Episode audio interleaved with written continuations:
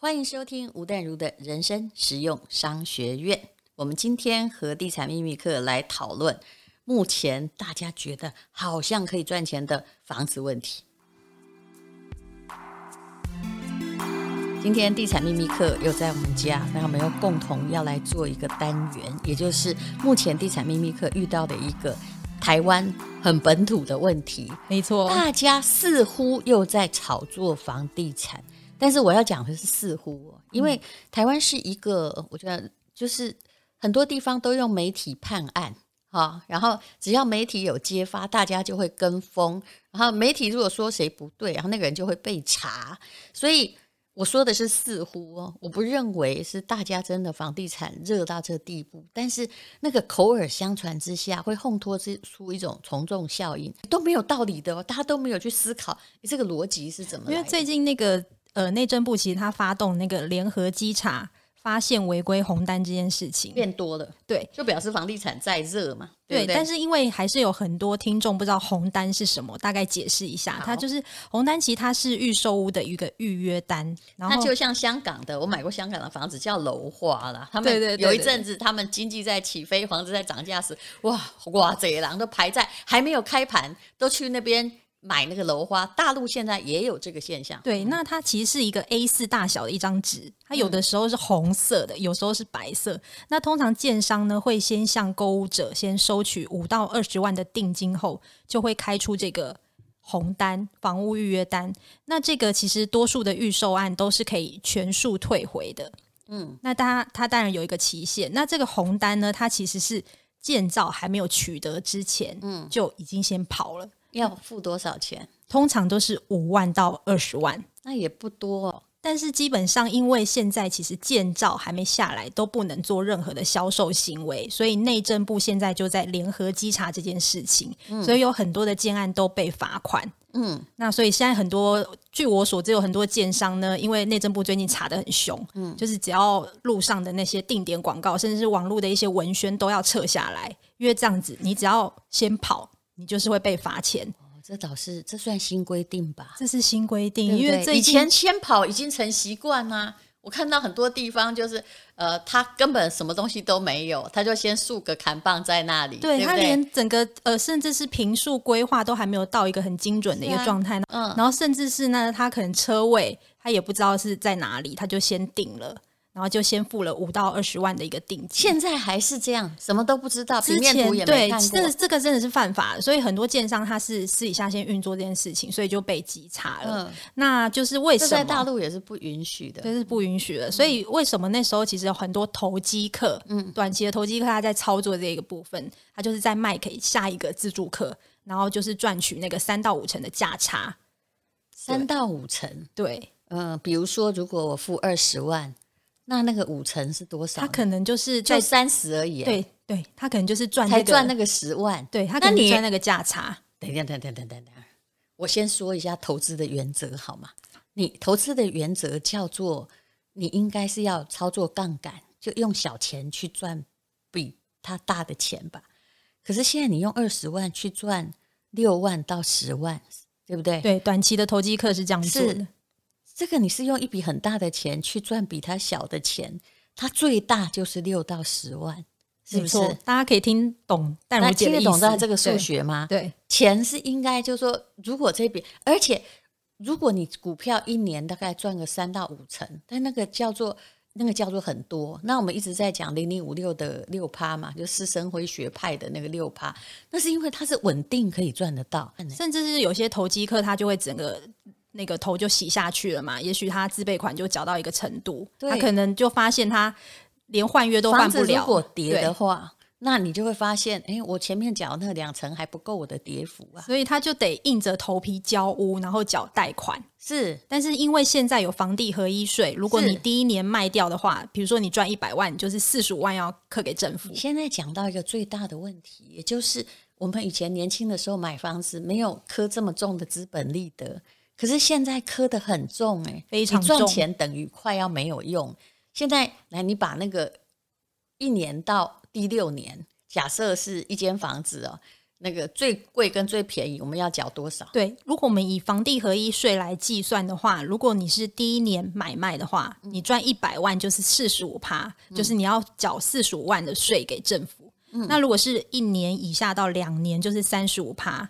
嗯，然后两年到十年就是二十趴，十年以上就是十五趴。但是呢，六年十年还有十五趴呀？对，但是呢，资本利得扣的很多耶，它也有一个是所得税四百万以下，只要你是满六年且你没有任何的执行业务的使用啊，或是供营业，六年内你可以又是自住一次为限，四百万以下是免税的。嗯，嗯对，这个就是还蛮多自助客他觉得这一点还 OK，也就大家就只想赚那个四百万以下喽。嗯，然后现在房子。不要算台北，别的地方还好了。台北你可能拿两千万去赚个四百万以下，嗯，然后搞了六年，嗯、对，你就得放六年。来来来，两千万哈，然后四百万，我好像不能说来来来。黄大米说会这样很可怕，这样算几成？算你赚饱那个四百万都不要给政府课税。台北房子至少两千，我现在算两千都少了，两千到两千四，六年算赚很多嘛？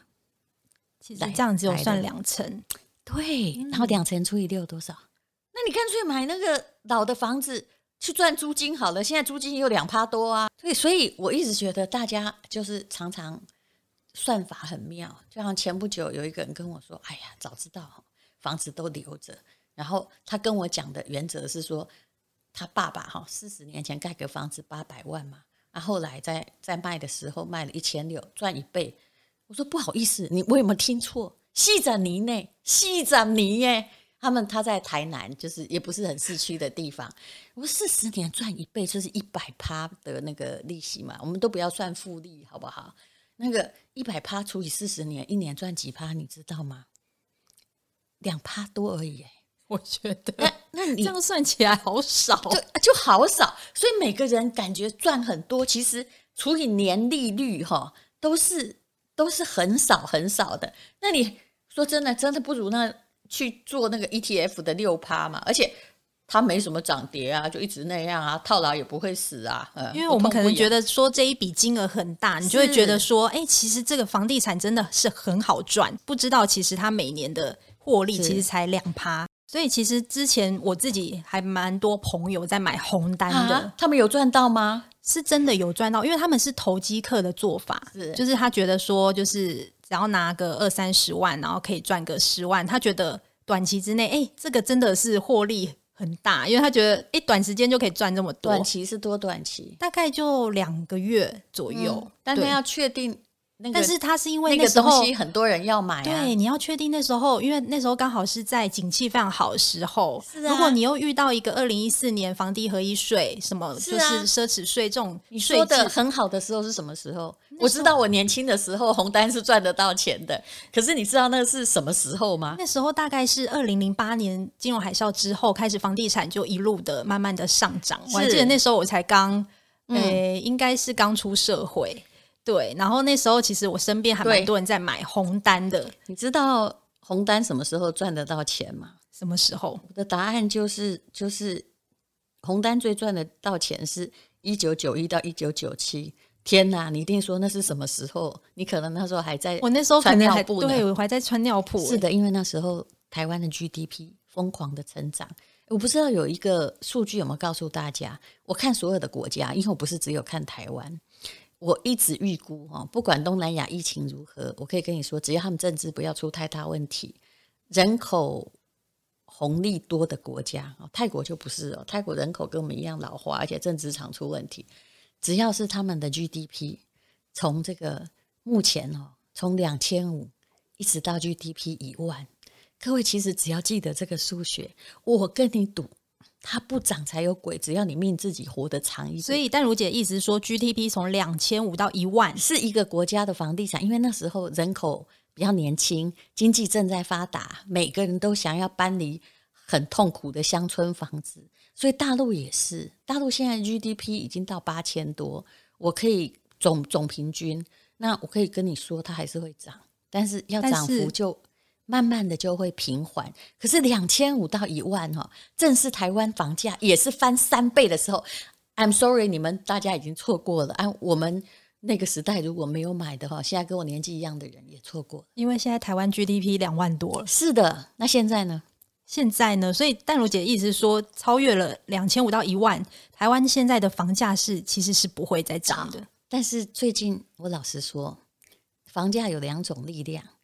我老实说，现在不是只有台湾涨。我前不久看到我的 FB 有人在骂说，都是建商者，那个把房子炒高。哎，你不要每天哈都像什么都是民进党害，都是国民党害，不要这么浅薄。我真是说真的，有时候 你不要随便做乱归因，因为你要了解经济学。